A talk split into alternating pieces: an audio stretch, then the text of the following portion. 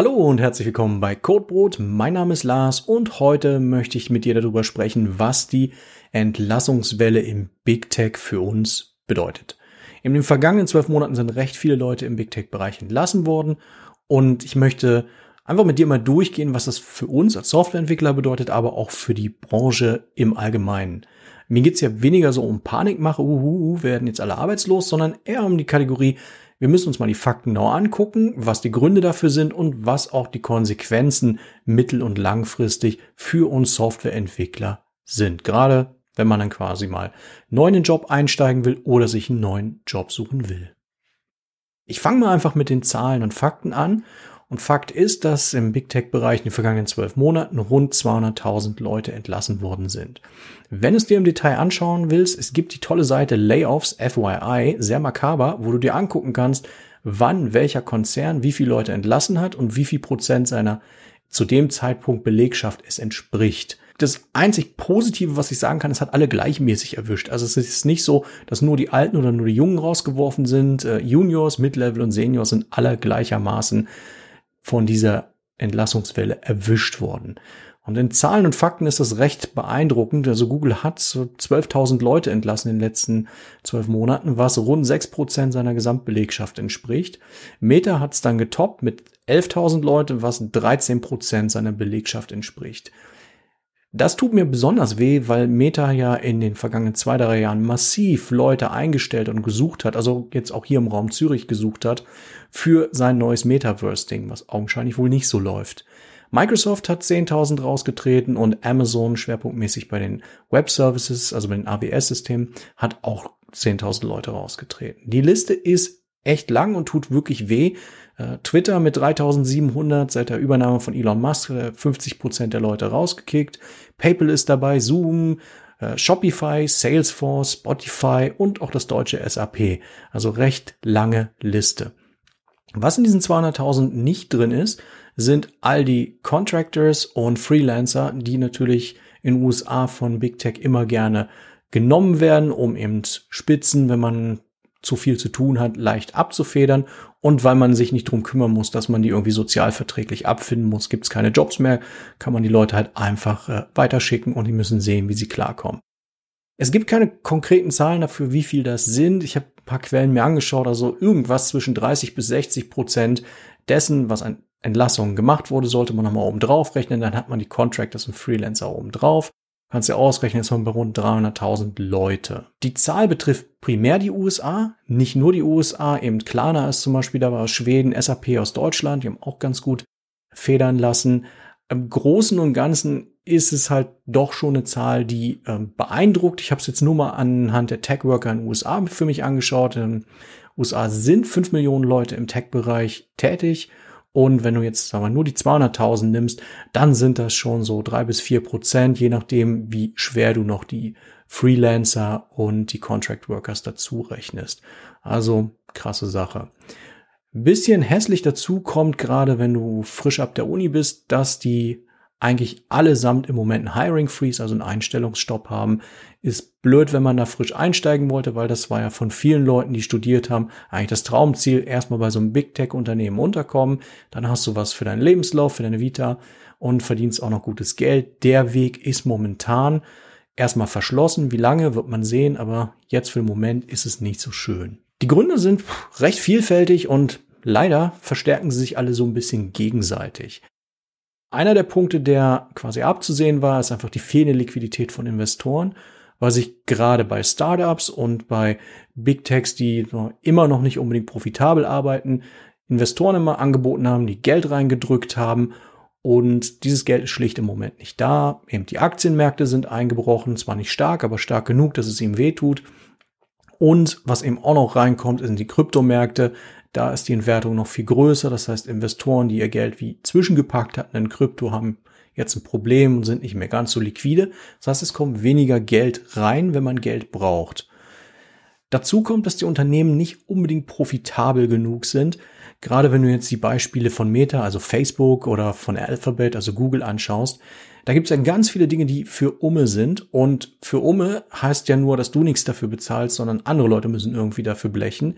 Entweder Investoren oder man querfinanziert das über die Armen, die das dann auch wirklich bezahlen wollen, die Dienste. Und das führt eben dazu, dass äh, ja die Profitabilität nicht unbedingt in einer Krisenzeit, also einer wirtschaftlichen schlecht laufenden Zeit erhöht wird. Was funktioniert in guten Zeiten, um Leute, also Leute, andere Unternehmen aus dem Markt rauszudrängen, indem man sagt, meine Lösung ist eben für umsonst, so Thema Gmail zum Beispiel. Das funktioniert eben jetzt nicht, wo man ja irgendwie doch seine Server und seinen Strom bezahlen müsste. In dieselbe Kerbe schlägt auch ein, dass die Werbeeinnahmen natürlich zusammengebrochen sind, weil eben nicht mehr so viel Geld im Markt ist. Äh, Wirtschaftskrise, Energiekrise, das ganze Thema. Die Leute geben nicht mehr so viel Geld aus. Trifft klar wieder fast dieselben. Es trifft Facebook, es äh, trifft äh, die Google-Suche, trifft aber auch solche Sachen ähm, wie Spotify, die eben ihre kostenlosen Angebote immer weiter zurückfahren müssen, weil es sich schlicht nicht lohnt. Die nächste Ebene ist die gesunkene Produktivität. Das hat man jetzt festgestellt, dass das relativ stark sich gerade bei Big Tech ausgewirkt hat. Ein Teil ist sicherlich, dass die Dinge einfach zu groß sind, die Läden. Also je größer es ein Unternehmen ist, desto weniger produktiv wird es. Jetzt gibt es aber noch die Nachfrage, weil das alles gleichzeitig passiert ist, warum es eigentlich gleichzeitig passiert ist. Und ich habe ein paar Essays und Artikel dazu gelesen, wo man einen direkten Zusammenhang mit Homeoffice, also Remote Work herstellen konnte. Gesagt haben, je mehr Leute in diesen Großkonzernen, also in den großen Big Tech Konzernen, vom daheim aus arbeiten, aus dem Homeoffice, vom Remote Work machen, desto mehr sinkt die Produktivität.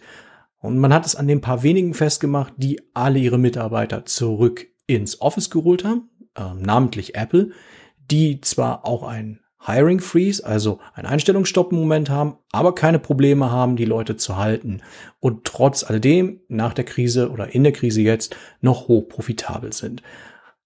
Ob das nachher alles so wissenschaftlich verhebt, wird man sehen. Für den Moment macht die Theorie relativ viel Sinn, weil es tatsächlich primär diese Unternehmen erwischt hat. Und wenn wir dabei sind, Thema Lockdowns, das ganze Zeug ähm, mit Corona hat natürlich auch einen Einfluss gerade die Tech-Unternehmen haben ja mega davon profitiert, dass Millionen von Millionen von Kunden zu ihnen gekommen sind, als sie aus dem Homeoffice arbeiten mussten. Das heißt, man hat immer mehr Dienste genommen, hat auch kostenpflichtige Dienste genommen, weil dann ja die Unternehmen dafür zahlen mussten, also Zoom, Miro, äh, MS Teams. Da hat man dann mal locker das Portemonnaie aufgemacht, weil man musste ja weiter arbeiten als Unternehmen und dann hat man sich den großen Tech-Unternehmen quasi vor die Füße geworfen, hat ihnen Geld gegeben. Jetzt, wo wir in so einem hybriden ähm, Arbeitsmarkt uns befinden, wo man sowohl von zu Hause als auch aus dem Office arbeiten kann, wo viele einfach auch generell wieder ins Office zurückgehen, kann man nicht mehr so viel verdienen. Also das kommt jetzt irgendwie noch erschwerend dazu, zu dem Punkt, den ich ja Anfang hatte mit Profitabilität, was ein Thema ist. Was auch ein Thema ist, sind halt die hohen Personalkosten. Die waren schon immer da, aber in so einer Gesamtsituation, wo es nicht gut läuft, da hauen die rein. Gerade Big Tech zahlt ja eigentlich immer sechsstellige Löhne. Das tut ihnen ganz schön weh und auch quasi das Akquirieren neuer Mitarbeiter kostet auch richtig viel Geld, da die ein relativ guter Durchlauferhitzer sind, also die Leute bleiben zwei bis drei Jahre, ist es dann eben auch mit dauerhaft hohen Human Resources Kosten verbunden. Da, wenn man Hiring Freeze macht, kann man auch seine Human Resources Leute redundant machen, also vor die Tür sitzen. Teilweise kommt jetzt gerade bei, zumindest bei Google, noch die Hoffnung dazu auf Generative AI. Wir haben im letzten Video drüber gesprochen, also eben GitHub Copilot oder ChatGPT, in der Hoffnung, dass sie einen Teil, also sie, die Generative AI, einen Teil der Softwareentwicklerstellen übernehmen können. Und das ist wieder so, so eine ganz simple Rechnung, das hatte ich in den letzten Videos ja auch gesagt. Selbst wenn man rechnet, dass sie nur zehn Prozent der aktuellen Arbeitsleistung eines Vollzeitentwicklers übernehmen, macht das bei den Anzahl von Stellen, über die wir sprechen, riesig was aus. Also um als Beispiel von, von Alphabet, also Google zu nehmen. Alphabet als Dachfirma hat 150.000 Mitarbeiter, 10% sind 15.000 Leute. Also das macht was aus und das ist einfach Managerdenken, oder? Wenn man ihnen sagt, Mensch, wir können rund 10% der Entwickler uns einsparen, dann sagen die, dann lassen wir mal ein paar tausend Leute gehen und bezahlen lieber ein bisschen Gebühren in Generative AI. bevor ich ein bisschen jetzt tiefer in die Konsequenzen gehe, wollte ich noch ein so zwischenschieben, warum das kommen musste. Es war, zumindest für, für die meisten war es ja irgendwie abzusehen. Es ist relativ simpel ausgedrückt, nach jedem Aufschwung kommt zwangsläufig ein Abschwung. Aber auch andersrum, nach jedem Abschwung kommt zwangsläufig ein Aufschwung. Und du kannst auch sagen, je stärker der Aufschwung war, desto stärker wird nachher der Abschwung. Und wir hatten ja richtig gute Jahre für uns Entwickler. Also wir konnten gut unsere Gehälter ausbauen, wenn du geschickt äh, dich weiter beworben hast in andere Stellen und hast dann immer gesagt, jetzt hätte ich gerne hier ungefähr 10, 15 Prozent mehr, manche haben auch 20 Prozent immer gemacht, dann bist du in einer sehr komfortablen Situation. Dann trifft dich auch der aktuelle Abschwung nicht ganz so stark. Ich habe sowas eben schon mal erlebt, als ich angefangen habe als Entwickler zu arbeiten, war ja quasi die Dotcom-Blase, die geplatzt ist 2001. Da habe ich auch angefangen mit einem Markt, der im Prinzip komplett leergefegt war, also leergefegt an, an Arbeitsplätzen für Entwickler. Und dann eben das Bankendesaster 2008 war genau dasselbe Thema.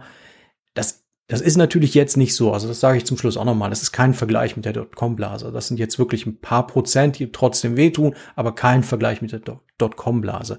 Worauf ich einfach hinaus will, ist, dass unsere Wirtschaft in so einem Wellenmuster arbeitet. Also es gibt immer einen Aufschwung, dann erreicht es so ein, so, ein, so ein Peak und dann geht's bergab und dann erreicht es da am Bottom und dann geht's wieder bergauf.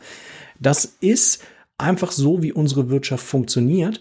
Und es ist total spannend, dass man das im Endeffekt auch so grob vorhersehen kann. Ich kann dir tatsächlich das Buch Thinking in Systems empfehlen. Das ist von der, ich muss kurz mal äh, spicken hier, von der Donella Meadows.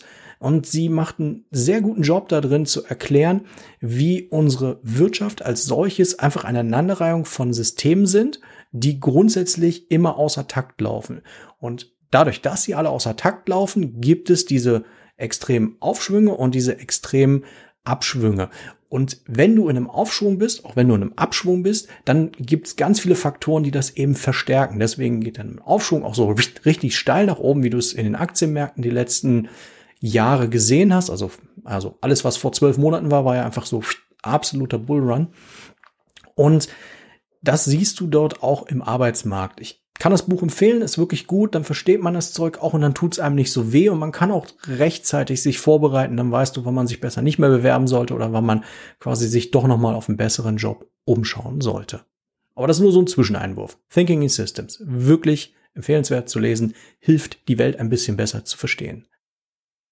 Konsequenzen aus all dem. Auch wenn ich es mir eigentlich fürs Schlusswort aufheben wollte, Konsequenz ist erstmal keine Panik haben. Das ist äh, das ist schon mal ganz wichtig. Einfach hinnehmen, dass Dinge so sind, wie sie sind. Wir können Wirtschaft nicht hundertprozentig beeinflussen. Wir können uns ein bisschen dem anpassen, aber wir sind dem eigentlich ein bisschen ausgeliefert oder auch ein bisschen mehr ausgeliefert.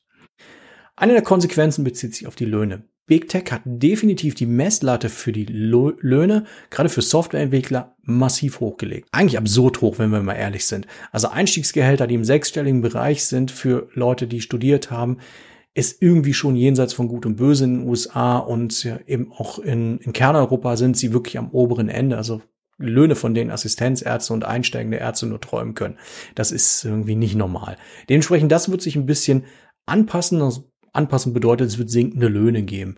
Und ähm, da werden sich einfach alle dran orientieren. Und ja, werden wir mit leben müssen. Ist auch nicht so schlimm, ist trotzdem noch genügend Luft für uns da und keiner von uns als Softwareentwickler wird da verhungern müssen.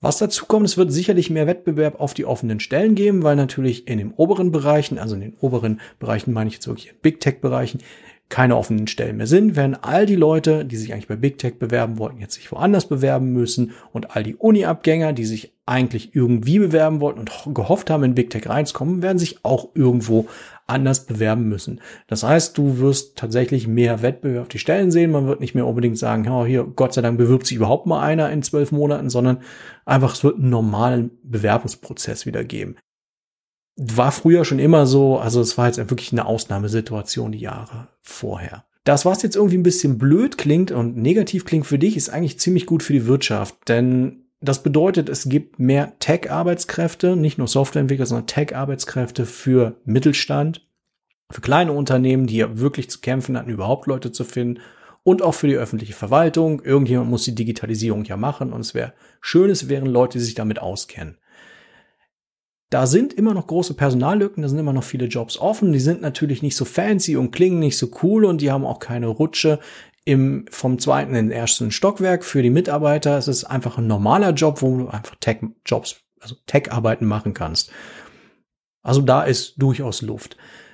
Was dazu kommt, was ich richtig schön finde, ist, dass tatsächlich eine große Chance ist für europäische Unternehmen, den großen Tech-Unternehmen ein bisschen Kunden abzunehmen.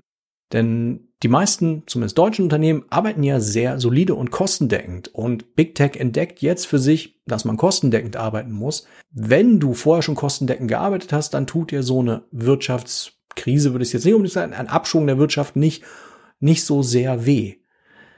Da ist tatsächlich eine große, große Chance und auch dadurch lokale, also und europäische Arbeitsplätze zu generieren im Tech-Bereich, weil es gibt schlicht ja kein Gegengewicht zu Silicon Valley und all dem, was dort passiert im europäischen Raum. Vielleicht nutzt das ja Europa, nutzen das die Unternehmen in Europa, weil sie mal so so einen fairen Spiel äh, Playground haben. Die Amerikaner können immer sehr viel mit Finanzspritzen von Investoren arbeiten, wir in Europa eben nicht so. Und dann sind wir vielleicht mehr ein bisschen gleich auf und können dann eben unsere Dienstleistungen, unsere Produkte auch gleichmäßig verkaufen, an den Kunden bringen und er kann dann auch besser entscheiden. Vielleicht möchte er doch die europäische Wirtschaft unterstützen und für uns quasi, für uns Softwareentwickler damit auch neue Arbeitsplätze schaffen. Und das wäre aus meiner Sicht eigentlich die positive Konsequenz daraus. So als, als Schlusswort will ich einfach ganz klar sagen, diese Entlassungen bei Big Tech haben Konsequenzen, logischerweise. Die Zahlen sind natürlich riesig, astronomisch, also 200.000 direkt, wenn du noch so Freelancer und äh, andere dazu rechnest, dann kommst du vielleicht sogar auf 300.000, aber das ist natürlich auch an einem Arbeitsmarkt der USA gemessen und nicht an einem deutschen oder gar einem Schweizer Arbeitsmarkt. Also das, das ist ganz klar. Es ist auch nicht vergleichbar, die Entlassungswelle, was ich in der Dotcom-Blase, als die platzte, 20, äh, nee, 2001 gesehen habe, auch nicht vergleichbar mit dem Bankendesaster von 2007, 2008. Also es ist noch im normalen Rahmen. Ich kann nicht hell sehen, ich kann nicht sehen, ob es noch wesentlich schlechter wird, aber im Moment würde ich sagen, es tut noch nicht so richtig weh. Wir kommen aus einem sehr hohen Lohnumfeld, das heißt, selbst wenn uns die Löhne ein bisschen zusammengestrichen werden, geht's uns immer noch verdammt gut und wir müssen uns nicht beklagen. Man kann sich dann eben nicht mehr ganz so schöne, viele fancy Dinge leisten wie früher. Und es sind eben auch noch genug Stellen trotz alledem offen. Also auch wenn jetzt diese Stellen wegfallen bei Big Tech und wenn sie nicht mehr all die Studis anziehen, es ist noch genügend in anderen Bereichen da, denen ich es eigentlich gönne. Ich gönne auch den kleinen und mittleren Unternehmen, dass sie endlich gute Tech-Worker und vor allen Dingen gute Softwareentwickler finden. Ganz simpel gesagt, Tech und Software gehört die Zukunft. Also selbst wenn es jetzt mal eine Delle gibt, das geht schon weiter für uns und vielleicht geht's mit niedrigen Löhnen weiter, aber es geht schon weiter für uns. Also wenn du jetzt an dem Punkt bist und sagst, uh, ich studiere gerade, ich mache gerade eine Ausbildung, ich bin mir nicht sicher, ja, es könnten mal ein paar harte Jahre werden, aber grundsätzlich ist es ein solider Grundstein für die Zukunft, würde ich mir einfach keine zu großen Sorgen machen. Das kommt schon gut im langfristigen Blick. So, ich hoffe, ich konnte so ein bisschen ähm, die Situation klären, alles so ein, so ein bisschen in, in seine Position richten für dich, dass du auch weißt, wo, wo das eigentlich hinführt oder wo das hinführen kann. Und in dem Sinne freue ich mich, dich im nächsten Video wieder zu sehen. Mach's gut. Tschüss.